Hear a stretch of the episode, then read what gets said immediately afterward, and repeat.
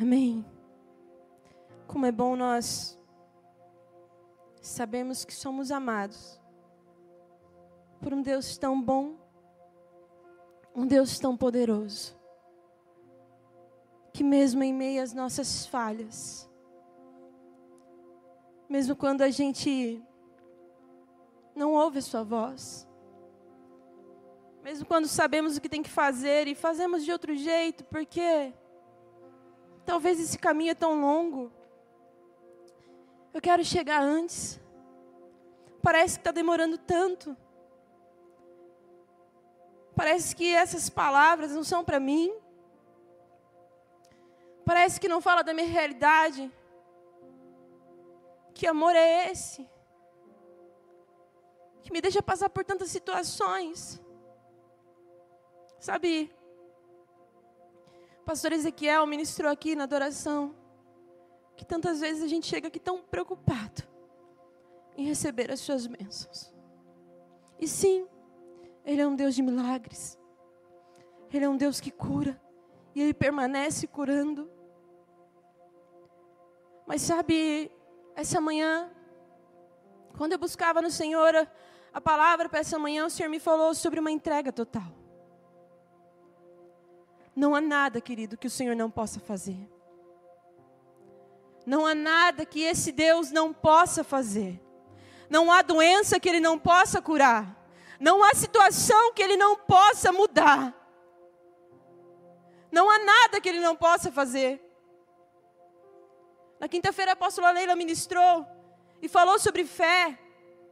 E ela falou algo que de fato vem de encontro ao nosso coração quando a gente olha Lázaro ressuscitando. A gente já sabe do final da história. Mas imagina ali a angústia de Marta e de Maria. Ele nos ama. Mas já se passaram dois dias. Já se passaram quatro dias, já não tem mais jeito. Porque na cultura, na tradição judaica, até três dias o espírito permanecia. No quarto dia ele não estava mais lá. Era impossível que Lázaro ressuscitasse. Quando mandam alguém falar assim, Jesus, aquele a quem tu amas, está doente. Jesus permanece dois dias ainda no mesmo lugar. Sabe por quê, querido? Porque quando a gente ainda pode manipular, quando a gente ainda pode fazer, quando a gente acha que a força do nosso braço é a melhor, o Senhor vai deixar. Ele não vai nos abandonar. Mas quando aí é impossível, nós falaremos como aquele cego. Eu não sei. Eu só sei que eu era cego e agora eu vejo. Esse homem passou por aqui e ele me curou. Eu não sei o que aconteceu. Eu só sei que esse Deus faz milagres. Eu só sei que quando eu me rendo, quando eu me entrego, quando eu entendo que Ele é um Pai de amor, Ele cuida de todas as coisas. Obrigada, Carol.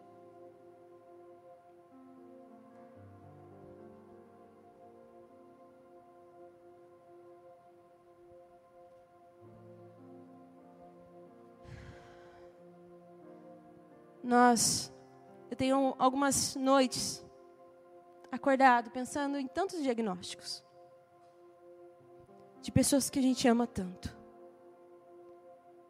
E dizendo, Senhor, o Senhor pode fazer. E nós passamos por uma situação da Maria Clara internada. Ela não está aqui, eu posso falar isso.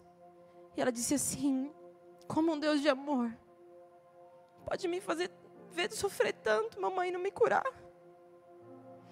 Sabe, queridos, a gente vem passando por problemas de saúde e ela tem oito aninhos e ela se viu internada com soro, com um remédio na veia e nada passava a dorzinha dela. Eu só dizia assim, filhinha, fecha o olhinho, dorme, meu amor. E quando ela acordou, eu falei assim, filha. Ele permanece sendo Deus. Ele permanece nos amando, filha. Sim, filha, Ele é um Deus de amor. E Ele não tem prazer no nosso sofrimento. Mas Ele, filha, Ele nos faz crescer nos processos. E essa semana a gente conversando, eu falei para ela: o que você falaria para alguém que está passando por processos difíceis, filha. Ela falou assim: eles doem, mas eles te fazem crescer e confiar num Deus de milagres. Sabe, querida, eu nunca falei isso aqui. E não tem nada a ver com aquilo que eu queria falar. Mas quando a Maria Clara tinha cinco anos, ela passou por uma convulsão de 15 minutos. E por duas horas ela permaneceu com o lado todo, direito todo, paralisado. E ela foi internada. E a médica que cuidava dela também disse assim: Jéssica, essa paralisia é permanente. Não vai voltar mais. Já faz duas horas.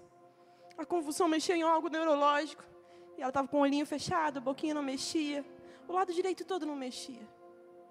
E eu, mãe, falei assim: vocês têm que internar, então fura do lado que ela não está sentindo. Porque às vezes a gente quer fazer que a dor não, a gente não sinta dor, que os nossos não sintam dor, querido. E a médica disse assim: não.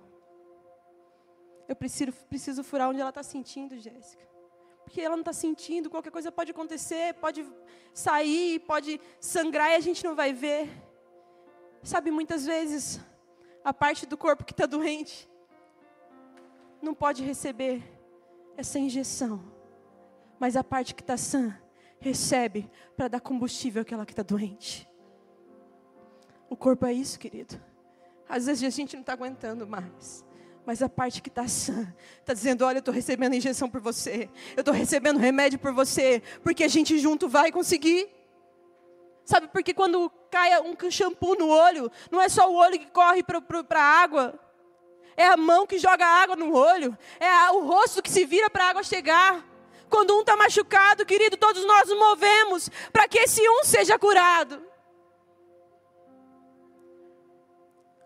E nós havíamos passado por uma situação de um bebê na UTI por mais de meses. E eu levava essa mãezinha todos os dias ao hospital. E minha mãe um dia foi comigo e falou para ela assim: Olha, chama ele a vida. Fala, filho, fala com a mamãe. Eu declaro vida. Volta, filho. Esse bebê já tinha, já estava ali só por estar, sabe? E dois dias depois esse bebê saiu da UTI. E eu lembrei disso quando eu estava com a Maria Clara ali.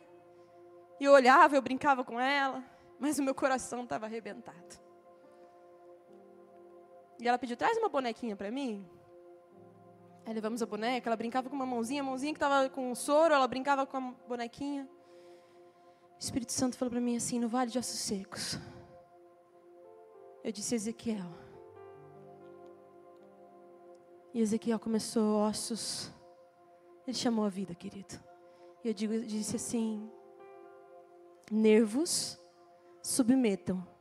Submetam-se à voz do Senhor teu Deus assim como Ele os criou, vocês voltem ao seu lugar. Músculos, comecem a trabalhar. Submetam-se à voz do Senhor teu Deus. E eu estava fazendo carinho nela e falava para ela assim: Você sente, filha? Ela falava: Não, o que você está fazendo? Não, o que você está fazendo?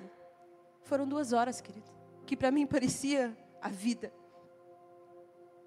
E de repente ela falou assim: Hum, que carinho gostoso é esse, mamãe? Eu falei: O quê? Você está sentindo? Ela falou, eu tô, olha aqui, ó, estou mexendo. E ela começou a mexer, a boquinha voltou, o olhinho voltou, tudo voltou, querido. Era impossível para a medicina, mas o Senhor fez. Porque os ossos. É. Sabe, querido, porque os ossos, os membros, ah, querido, a carne, ah, tudo, tudo se rende à voz e se submete à voz do Senhor nosso Deus. Não há nada que Ele não possa fazer. Ah, querido, sabe, não há nada, nada. Aí você fala assim: é, pastora, sua filha foi curada. Estamos desmamando de mais um remédio neurológico. Glória a Deus por isso. Hoje eu acordei e falei assim: que bom eu não tomar seu remedinho mais, né, filha?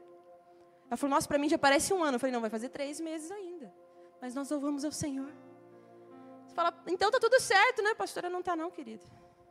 Eu tenho diagnósticos muito difíceis na minha família. Muito difíceis. Muito. Que quando chega a notícia, você fala: e aí, Deus? Que, o Senhor quer de mim? E sabe o que ele me disse? Filha, não é o quanto você sabe, não é o quanto você aprende, mas é o quanto você se rende àquilo que você aprende.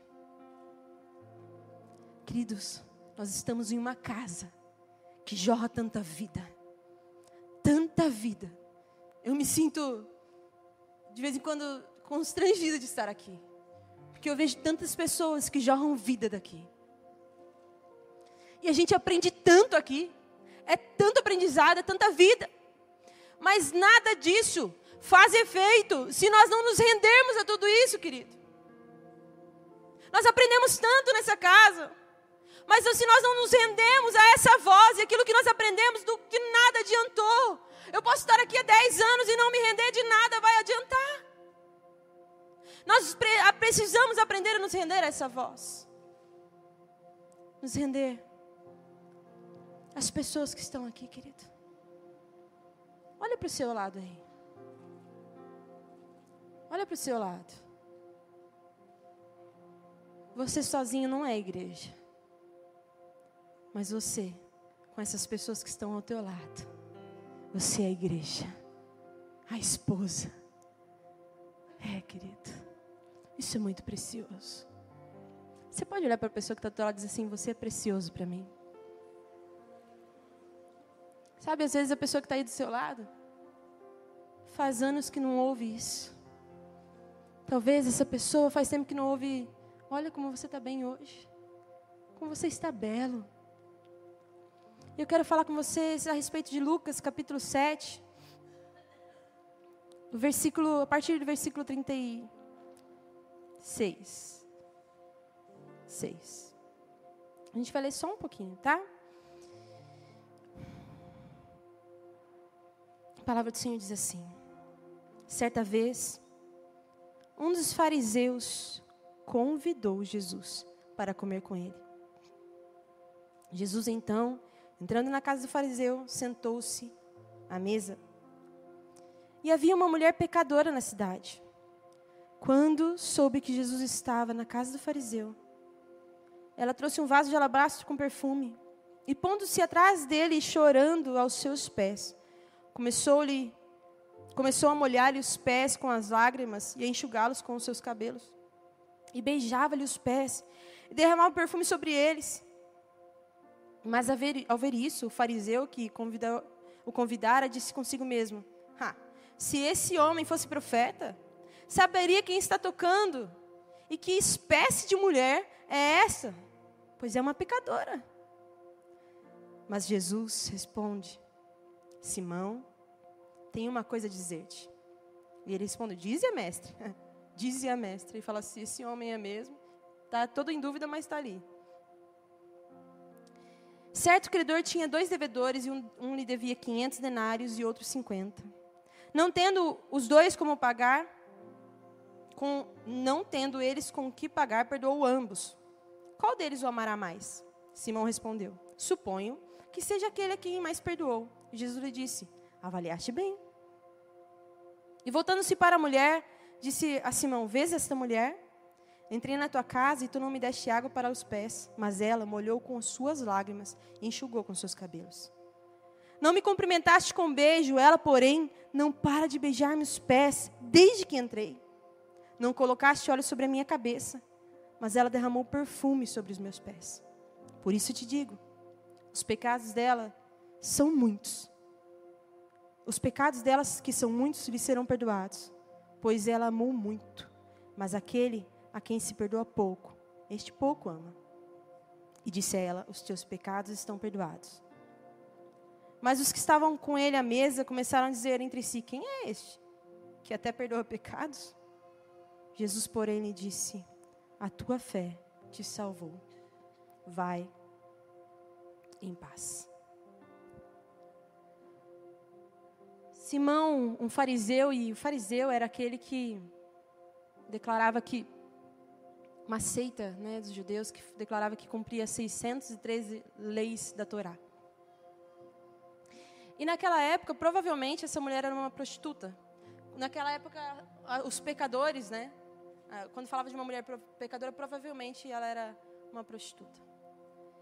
E aí, ela está numa casa de um santo que cumpre as 613 leis da Torá. E foi sobre isso que eu falei.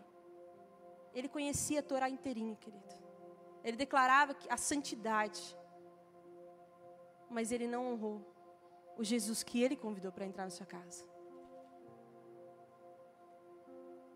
Nós podemos até convidá-lo um dia, mas nós precisamos aprender a honrá-lo como o Senhor da nossa história. Simão, ele convida Jesus, mas não porque ele amava Jesus, nem porque ele reconhecia essa autoridade em Jesus. Porque ele fala assim: se ele soubesse, ele põe em xeque quem Jesus era. Se ele soubesse quem é essa mulher. Mas sabe, naquela época o jantar ele era algo meio que público. Esse senhor, o fariseu que tinha bastante grana, ele chamava ali fazia um jantar e convidava as pessoas, e os seus convidados sentavam à mesa, e as pessoas podiam entrar e podiam comer. E existiam rituais. Só que Simão, ele convida Jesus somente porque ele queria pegar Jesus em algum erro. Somente porque ele queria mostrar para todo mundo que Jesus estava na casa dele. Mas ele não queria honrar a Jesus. E ele não faz nada daquilo que é a tradição dos judeus fazer. E sabe, chega essa mulher que não tem crédito nenhum. Ela não é chamada pelo seu nome. Ela é chamada de mulher pecadora. Agora você imagina o que é o interior dessa mulher, querido. Que é conhecido por a, pela pecadora. Imagina o que é você ser visto e reconhecido pelos seus pecados. E eu quero te dizer que o Senhor ele não te vê pelos seus pecados. O Senhor te vê por aquele que, por quem ele projetou que você para você ser, querido. Ele te conhece por aqui, por quem ele te projetou para ser. Ontem eu, eu, ministrei, estive no Flores e Frutos e o Senhor falou algo essa semana comigo para Maria Clara e eu achei tremendo para mim. Foi, a Maria Clara recebe umas palavras muito loucas e como adulta a gente fica, hã, né? E aí o Senhor me falou assim, quando os reis foram levar presente para Jesus, eles levaram para um bebê? Ouro, incenso e mirra. É para bebê, querido? Ouro, incenso e mirra. Podia levar uma, um cobertorzinho de lãzinha de ovelha, né? Eu falei um chocalho, nem sei se tinha na época, mas coisas de bebê. Mas eles levaram coisa para um rei, porque eles reconheciam que aquele era um rei. Porque Deus, Ele nos propõe situações, não porque Ele vê quem você é hoje, Ele vê o fim desde o início. Ele conhece quem Ele te fez para ser. Sabe, você não é uma obra do acaso, você não é um erro, eu e você não somos um erro. Não é por acaso que você está aqui. Não é por acaso que você nasceu, mas no dia que eu nasci, meu pai não estava lá. O meu também não, querido. Ele não quis ir no dia que eu nasci. Mas o meu pai, ele estava em todo o tempo. Ele preparou todas as situações da minha vida. Ele esteve comigo em todo o tempo para cuidar de mim. E isso é com você também. Talvez o teu pai biológico não estava no dia que você nasceu. Mas o seu Deus, o seu Pai eterno, ele não perdeu um minuto da sua vida. Ele não perde um minuto daquilo que você está vivendo, querido. E sabe, às vezes a gente dá um, umas escorregadas, umas derrapadas. É, ele sabe quem ele te fez para ser. Maria Clara falou ontem para mim assim, ela esticou a perna. A gente está assistindo televisão, de repente eu sinto uma perna assim em cima de mim e falo, cara, mas ela está sentada aqui, eu estou vendo uma perna aqui em cima de mim. Ela está com a perna em cima de mim. Eu falei, Hã? como assim? Ela falou, mãe, mamãe, a tia da ginástica, toda a aula, ela vem só em mim e puxa a minha ponta. E ela fala assim, Maria Clara, a sua ponta é muito boa, mas eu quero mais. Você pode mais. Eu disse assim, filha, a tia não ia puxar sua ponta. Dói, mamãe? Eu falei, eu sei se ela não soubesse, não visse em você potencial. Se ela não visse que você pode ir mais alto, pode ir mais longe, pode fazer a pontinha bem reta. Que ginasta tem que ter a pontinha bem reta do pé. Dói, mamãe? Eu falei, dói. Mas daqui uns dias você não vai sentir mais essa dor, porque você vai estar habilitada a cada vez mais. Aí um degrau a mais. Eu falei isso ontem também. Eu imagino a cabeça dos nenéns, né?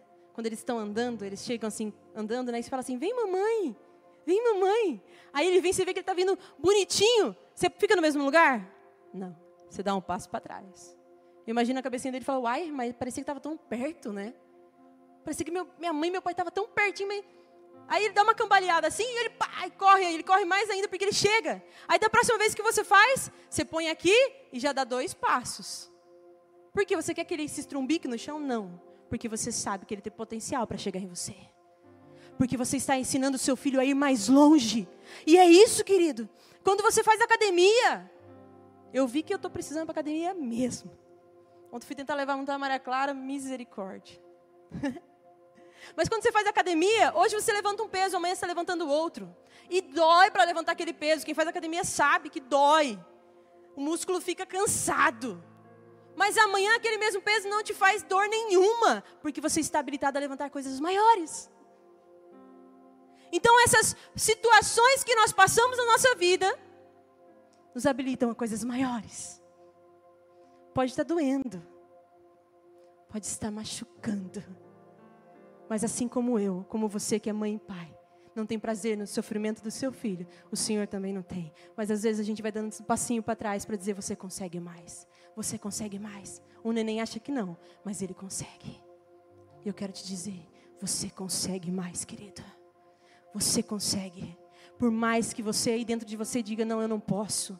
Isso que estão dizendo é muito grande, é muito poderoso. Você consegue. Se o Senhor tem te colocado é porque você consegue. E nós juntos vamos chegar ao alvo, que é Cristo. Ei, querido. Ele é um pai de amor. E aquela mulher que tinha sua identidade tão mexida. Eu não sei como você é chamado, como você, o que você ouve. Mas eu sei que o Senhor, Ele tem poder para restaurar a sua identidade, restaurar quem você é nele, te mostrar o futuro que Ele tem para tua vida. E ela chega na casa que ele não está sendo honrado, e tinha um vaso, e quebra esse vaso. E esse vaso a Bíblia diz que ele custava 300 denários. Um, um trabalhador naquela época, ele ganhava um denário por dia. Ou seja, 300 dias de trabalho. Quase um ano trabalhado. E aquela que é a margem da sociedade, aquela que é desprezada, aquela que é chamada pelo seu pecado, ela decide entregar o seu tudo a Jesus. Quebrar o vaso. E quando quebra o vaso, não tem mais como voltar atrás. Não tinha como fechar o vaso. Ela precisou entregar tudo, querido. E muitas vezes vai custar tudo. Vai custar tudo. Nossa, mas é, vai custar tudo. Mas mesmo que custe tudo a nós, nós nos rendemos a esse amor. Porque sabe, a história daquela mulher mudou a partir desse encontro. Simão teve o mesmo encontro com Jesus, no mesmo dia, mas ele permaneceu do mesmo jeito, legalista, religioso. Ele achava que sabia tudo. E esse é um lugar tão perigoso, quando a gente sabe que a gente é dono da verdade, acha que a gente é dono da verdade, que a gente já sabe tudo, que nós somos bons em tudo e nós não precisamos ouvir a mais ninguém. Esse era Simão, que se achava tão bom que ele achava que Jesus não sabia o que estava fazendo. Mas aquela mulher, ela entrega tudo que ela tem para se render a Jesus. Ela quebra o vaso. Ela unge os pés de Jesus. Simão não fez nada do que deveria ter feito, mas aquela mulher ela lava os pés de Jesus com suas lágrimas. Ela se rende a Jesus e lava os pés de Jesus. Naquela época eles andavam a pé e os seus pés ficavam sujos. Enquanto alguém vinha à sua casa jantar, era comum um servo lavar os pés dessa pessoa, dizendo: Olha, eu te recebo com hospitalidade. Mas Simão não recebeu Jesus com hospitalidade, mas aquela mulher dizia: Eu te recebo na minha vida com toda a hospitalidade. Eu te recebo na minha vida. E sabe, ela enxuga os pés de Jesus. Não é com uma toalha, não, querido. É com seus cabelos. E naquela época, a mulher não soltava seus cabelos. Acho que vocês veem, né? Que elas andam de burca, né? Acho que é burca que chama. Não. É um negócio que chama tajibe, cajibe. Ah, eu não sei. É aquele trem que ela expõe na cabeça. Aquele negócio lá. Não sou boa disso, não. E não podia soltar o seu cabelo. A não ser dentro da sua casa para o seu marido. Eu creio que ela já tinha soltado muitas vezes o seu cabelo. Mas dessa vez, ela diz assim: Eu quero intimidade, é contigo. A minha vida eu rendo a você. É sinal de intimidade, então é aqui, vou me rasgar. Olha, é contigo que eu quero intimidade, Jesus. Querido, nada na Bíblia está escrito por acaso. Se a Bíblia diz que ela enxugou com os cabelos, é porque ela está dizendo aqui, eu estou aos seus pés, dizendo eu quero intimidade com o Senhor. Eu posso ter soltado meus cabelos para muito, meus cabelos para muitos homens. Eu posso ter dito que eu queria intimidade com muitos homens, mas hoje, hoje eu deixo tudo para trás. Eu me rendo a este amor e eu digo eu me entrego por inteiro a ti, Senhor. Eu quero intimidade não é com nenhum homem mais, mas eu quero intimidade é contigo, é com o Senhor, aquele que tem o controle de todas as coisas, o dono da minha vida, o dono do meu barco, o dono de todas as coisas, é contigo que eu quero intimidade. E sabe lá em Oséias 6, quando diz assim: conheçamos e prossigamos em conhecer o Senhor. Aquele prossigamos em conhecer, ali o conhecer significa iada. E mesmo lá em Gênesis, quando diz assim: Abrão Vamos conhecer em Adão. Adão, Iada, Eva e ela concebeu. Adão conheceu na intimidade Eva e ela concebeu. É Iada. Conheçamos e prossigamos em conhecer Iada. É conhecer na intimidade, querido. É conhecer na profundidade. E sabe, esses processos tão dolorosos e nos levam a ir à profundidade, a conhecer o coração de Deus. O Senhor está nos levando hoje a nos conectarmos com o seu coração. Um coração bondoso. Ele está nos levando a nos render a essa conexão, querido. Que tantas vezes eu e você dissemos não.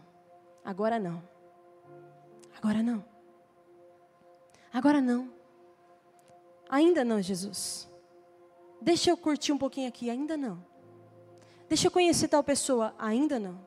Deixa eu fazer esse negócio aqui meio fora, agora ainda não. Deixa eu fazer do meu jeito, porque ainda não quero viver o que o Senhor tem. Quantas vezes ela pode ter visto Jesus passando?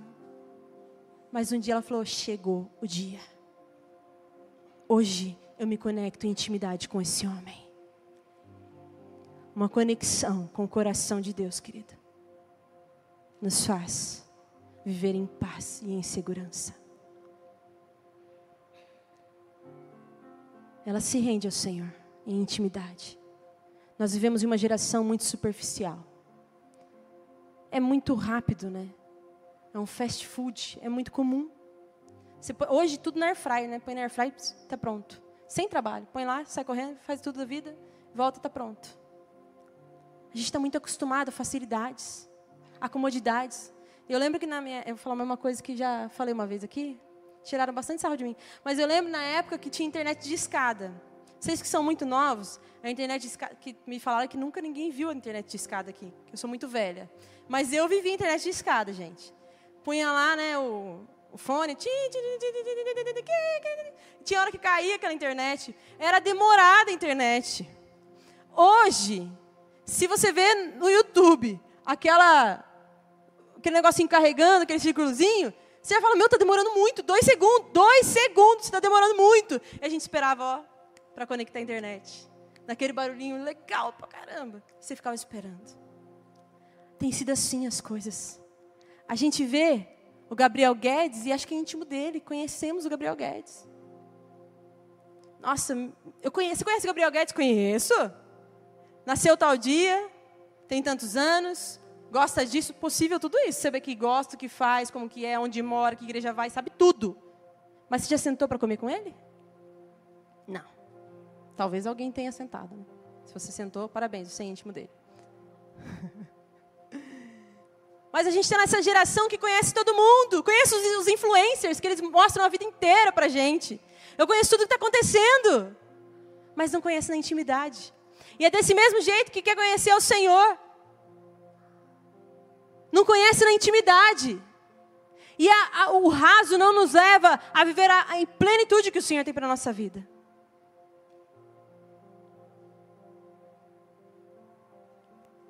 Essa mulher buscou felicidade em tantas coisas, querida.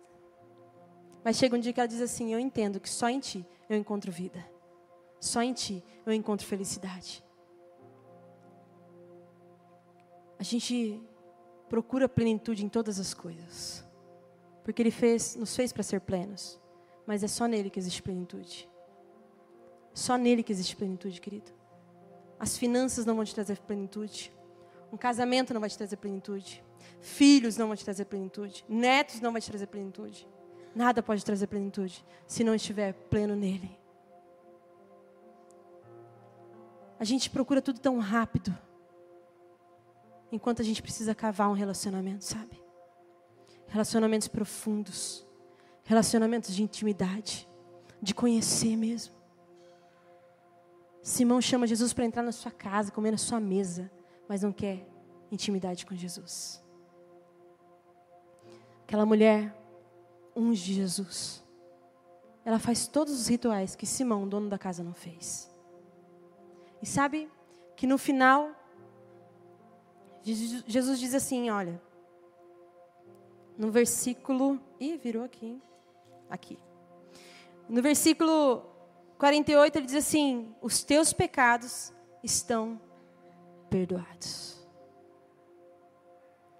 E aqui algo que eu sempre falo com a Maria Clara em casa. Antes que você me peça perdão, eu já te perdoei.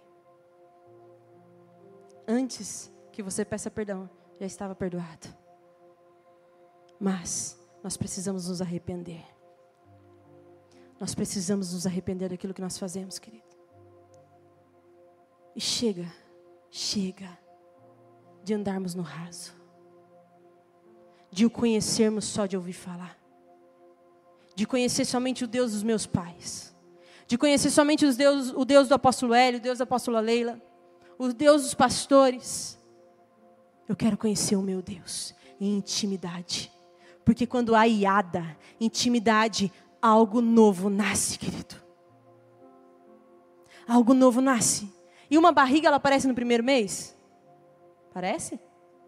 Tem gente que já está meio gordinha aí, da, da gordurinha mesmo, né? Não é da. Né? Mas ela começa a crescer. E ela começa a aparecer. E quando começa a aparecer, as pessoas falam assim: Nossa, você está grávida? Me conta o nome. É menino ou menina? Nossa, e como que você está passando? Está enjoando muito? Nossa, estou enjoando bastante. Glória a Deus, a gravidez é isso mesmo, enjoa mesmo. Mas depois acaba. As pessoas começam a dizer: Nossa, mas quantos meses? Nossa, que linda barriga. Eu gosto de grávida. Que linda essa barriga, me conta. Já arrumou o quartinho? Como que tá? Sabe, de início as pessoas não percebem, mas com o passar dos meses a barriga vai aparecendo, aparecendo, aparecendo até que esse neném nasce. E a vida com Jesus também é assim, querido. A intimidade com Cristo também é assim. No momento que você fala assim, eu te recebo, e talvez não está percebendo nada, mas é começando a crescer, começando a crescer. Nós vamos começando a aumentar na medida de Cristo. E ao tempo que nós vamos nos rendendo ao que nós aprendemos, nós crescemos e as pessoas começam a dizer: que, que é isso? O que, que aconteceu com você? Eu quero. Que, que tá? Me conta. Só que às vezes nós que portamos a esse Cristo, estamos perguntando para as pessoas de fora o que está acontecendo aí, que paz é essa, querido, tem alguma coisa errada. Se quando você passa por problemas, você vai lá fora perguntar o que está acontecendo. Nós precisamos ser esses, que as pessoas chegam e dizem assim: o que, que é isso? O que, que você tem? Está tudo tão difícil e você permanece em paz. Não que você não possa passar por problemas e nós passamos, eu acabei de falar que nós passamos. Mas é o que esses problemas e essas provações geram em nós, promovem em nós. O Senhor me disse que nós estamos preocupados com resultados. Nós amamos resultados. Mas Ele ama o processo, a jornada. Ontem a apóstola Leila deu um exemplo que eu fiquei, cara, falo para todo mundo, eu, eu, amo estar perto dela, que ela é muito sábia. De uma coisinha assim, ela faz e abre o nosso olho. E ela falou, às vezes a gente quer pular dos 8 aos 18, porque tem tanta coisa legal nos 18 anos, né? Mas depois, não vive o processo. Depois fala assim, nossa, eu podia, queria tanto voltar lá. Agora já não posso mais em tal brinquedo, não ganho mais brinquedo, agora eu ganho boleto. Queria voltar a ganhar brinquedo, mas que, quis pular etapas. Eu queria tanto dirigir o carro, aí bate o carro. Ai, queria tanto que minha mãe e meu pai dirigissem para mim ainda. Nossa, agora eu tenho que acordar cedo, pegar o carro e trabalhar. Antes eu acordava na hora da escola, tomava um banho rapidinho, minha mãe me levava, tinha comida pronta, tinha tudo na casa mágica, sabe? A casa mágica. Acorda, está tudo pronto. Vai dormir, está tudo pronto. Não arruma nem a cama. Olha, que isso aí já foi falado bastante sobre autogoverno, né? Precisa melhorar, então. Se não arruma, precisa melhorar. Mas é uma casa mágica. Quando é pequenininho, mas quer pular. Você entende alguém assim? Que às vezes quer pular etapas? Pular processos? Nossa, mas parece que a vida do irmão é tão melhor que a minha, né? Olha lá, já está lá. Já está voando. Eu estou aqui, bato asa, caio do ninho, bato asa, caio do ninho, bato asa, caio do ninho. Mas toda vez que cai do ninho, vai lá a mamãe e coloca no ninho de novo. Mamãe traz comidinha. É, querido. Não tente pular processos. Porque depois você vai olhar assim e falar, nossa, eu podia ter feito diferente. Eu podia ter feito diferente. Saia do raso. Aquela casa, sabe aquela casa que foi construída sobre a rocha e uma sobre a areia? Sabe? A Bíblia fala da casa na rocha a casa na areia. Talvez seja o mesmo solo. O mesmo lugar. Só que um cavou, cavou, cavou, cavou, cavou até encontrar rocha. Construir na areia é muito fácil mas te traz prejuízos. Viver no raso é muito fácil, mas te traz prejuízos.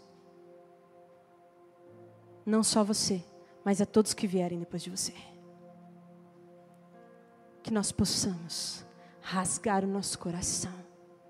Dizer, Senhor, o Senhor já falou tantas vezes, tantas vezes. Eu preciso sair desse lugar. Eu preciso tomar uma decisão hoje, Senhor. Eu preciso quebrar esse vaso e derramar tudo aos teus pés. O que, que eu posso dar a quem me deu tudo? A um Deus que me deu tudo. A um Deus que continua me dando tudo. A um Deus que me sustenta. A um Deus que não me desampara. O que, que eu estou segurando ainda de entregar na mão desse Deus? E o Senhor diz assim no versículo 50: A tua fé te salvou. Aquela que era chamada pelos seus pecados. E agora um lembrete aqui, viu? Não trate as pessoas pelos pecados dela, pelo passado dela, ou pelo seu presente. Não seja legalista a esse ponto. Mas mostre o amor que existe dentro de você, para que ela possa viver assim nessa profundidade tanto quanto eu e você vivemos. Para que ela possa conhecer esse amor e ser resgatada, assim como eu e você fomos. E ele diz assim: Filha, a tua fé te salvou. E salvação aqui é sozo, em grego, que não fala só de salvação e morar no céu, fala de salvação de corpo, alma e espírito. Ele cura o físico, ele tira as marcas da identidade de alguém que era chamado de prostituta o tempo todo. Ele diz: agora você é filha, eu mudo a tua vida por completo. Ele cura o espírito. É isso que o Senhor está dizendo hoje, a tua fé te salvou. A tua profundidade, filho. A tua profundidade está te levando a se. Sabe aquilo que oprimia aquela mulher? Ela era oprimida, querido. Ela vivia com rótulos. E de repente, quando ela se rende à intimidade, à profundidade, sabe quando a gente vai à profundidade? Você não consegue levar boia. Você não consegue levar um monte de coisa quando você vai na profundidade. Precisa ir só você, e às vezes com oxigênio. Só com você e o oxigênio. O seu oxigênio para você ir à profundidade é Cristo. E Ele te leva à profundidade. Agora você precisa dizer: Ó, oh, isso aqui já não dá mais. E tem coisas que você diz assim, mas eu quero, eu não consigo. E eu me lembro de quando eu cheguei aqui. Eu ouvi uma palavra assim da apóstola Leila. Até quando vai durar esse round? Ela estava ministrando para as mulheres e falou: o round tem, uma hora tem que acabar o round. Uma hora tem que acabar a luta. E eu fui embora, falei, e é verdade. Vai lutar pro resto da vida, gente, na mesma coisa. Mas como que eu faço isso? Como que eu me liberto disso? Como que eu consigo viver essa plenitude? Como que eu deixo isso aqui? É profundidade. Você vai mergulhando e ele vai limpando, vai mergulhando e vai limpando a esponja. Quando vai mergulhando, ela vai sendo limpa, limpa, limpa, até que só, só tem água dentro dela. Ele diz: A tua fé te salvou. Vai em paz. Ah, querido. O que aquela moça não tinha era paz. O que aquela moça não tinha era paz, querido. Que vida perturbada e conturbada. Que vida difícil que aquela moça tinha. Ele diz assim: Ah, eu troco a tua identidade. E eu digo para você: viva em paz. E a paz, que excede todo entendimento, guardará o vosso coração e a vossa mente em Cristo. Nós passamos por dias difíceis, sim. Nós passamos por momentos difíceis e muitos, queridos. Tem horas que parece que não vai dar certo, que a cura não vai chegar, que o socorro financeiro não vai chegar, querido. Às vezes parece que a cura para o teu casamento não vai chegar, que a cura para a tua alma não vai chegar, querido. Às vezes parece que já é impossível. E eu ouço o Senhor dizer: haverá algo impossível ao Senhor teu Deus. Não há impossíveis para o teu, teu Senhor, querido. Só que Ele te convida nessa manhã. Se renda a esse amor. Qual é a área da tua vida que você ainda não quebrou o vaso? Qual vaso é precioso demais para você quebrar os pés do Senhor? Se levante, querido, por favor. Se coloca de pé. Não importa o que você fez. Ele vem para remir a tua história. Ele quer te mostrar quem você de fato é nele. Não importa a tua história. Sabe essas coisas que foram tão equivocadas e bagunçadas na sua vida? Sabe? Que você olha e diz assim: puxa, eu poderia ter feito diferente. Talvez você ouvindo, me ouvindo pregar e começou a ouvir a você coisas que você disse: puxa, não viram a minha barriga crescer. Eu fui buscar neles o que eu tenho e não está crescendo a minha barriga. Eu quero dizer que a barriga de grávida ela cresce por uma intimidade. É. Algo é depositado. Cristo foi depositado. E quando eu e você temos intimidade, vai começar a crescer, querido. Talvez essas áreas da sua vida que você disse, puxa, eu queria ter feito diferente. Eu podia ter feito diferente. O Senhor vem para remir a tua história. E se hoje Existe algo, alguma área da tua vida que você ainda não entregou a Ele, sabe? É precioso demais para eu entregar. Eu já ouvi tantas vezes que eu preciso entregar isso aqui, mas está tão difícil. Eu queria te convidar a dar um passo de fé, querido. A se movimentar. A sair do teu lugar. A vir aqui na frente.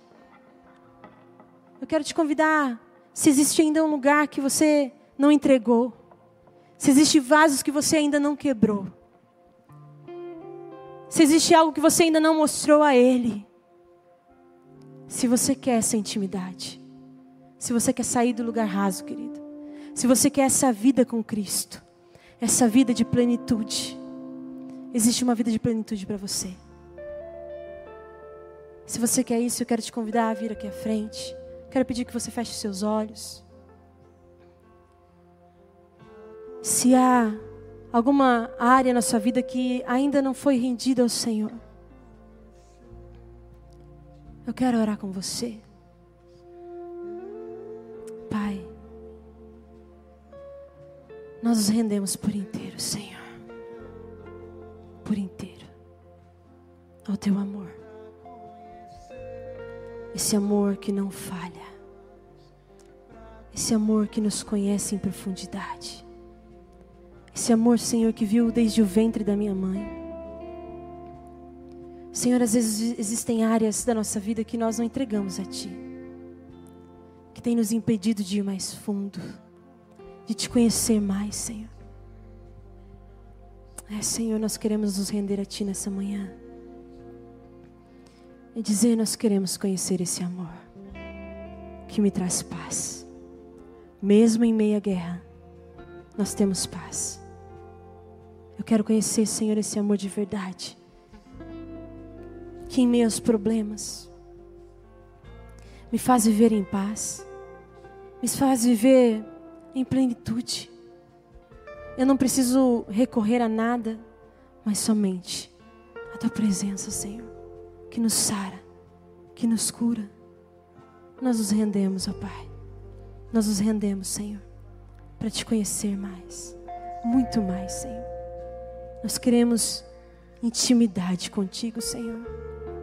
Nós queremos ser resposta. Nós queremos a tua vida sendo vista através de nós. Seja adorado, Senhor, através de nós. Seja adorado através de nós, Senhor. Nós te honramos, Pai. Em nome de Jesus. Amém.